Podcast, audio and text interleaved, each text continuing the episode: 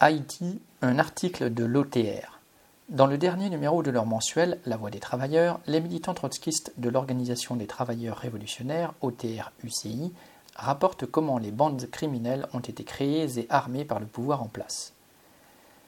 Face à la campagne de terreur des gangs criminels contre la population, Jovenel Moïse devait réagir. Et là, il montre qu'il ne dirige plus rien. Devant l'avancée des gangs armés qui le mettent à genoux, il lance un appel désespéré aux USA par le biais de l'OEA, Organisation des États américains, et l'ONU. J'ai sollicité de l'ONU un appui technique et logistique pour la PNH, la Police nationale d'Haïti, afin de combattre le banditisme en Haïti et de renforcer le programme de réduction de la pauvreté, a-t-il déclaré dans un tweet. Les milices, les paramilitaires, les gangs criminels sont une constante dans la politique du pays. Devant l'incapacité des classes dominantes à satisfaire les revendications de la majorité de la population, tous les gouvernements ont toujours eu recours à ces bandes de malfrats pour prendre et conserver le pouvoir. À ce titre, Jovenel Moïse n'est pas le premier président qui se sert des bandes armées pour noyer dans le sang les aspirations de la classe ouvrière et des masses exploitées au profit de la classe des politiciens corrompus et de la bourgeoisie. C'est pour contrer l'avancée de ses opposants au moment des contestations de Pays Loc que Jovenel Moïse s'est véritablement tourné vers les gangs. Il les a encouragés, les a financés, les a armés pour garder son pouvoir.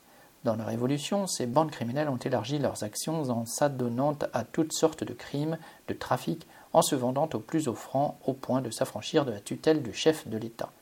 Avec l'argent du kidnapping, de la drogue, du commerce d'armes, les gangs criminels occupent de nombreux territoires dans le pays.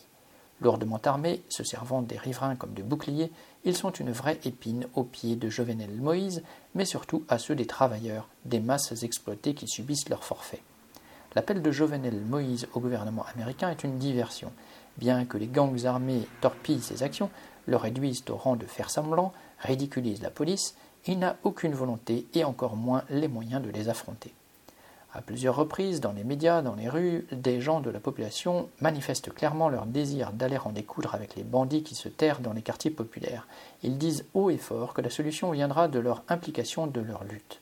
Ils ont raison. Devant une population révoltée et déterminée, même une armée ne peut résister. Mais il ne suffit pas de faire déguerpir les gangs, il faut aussi détruire le système politique et économique qui leur a donné naissance. La voix des travailleurs.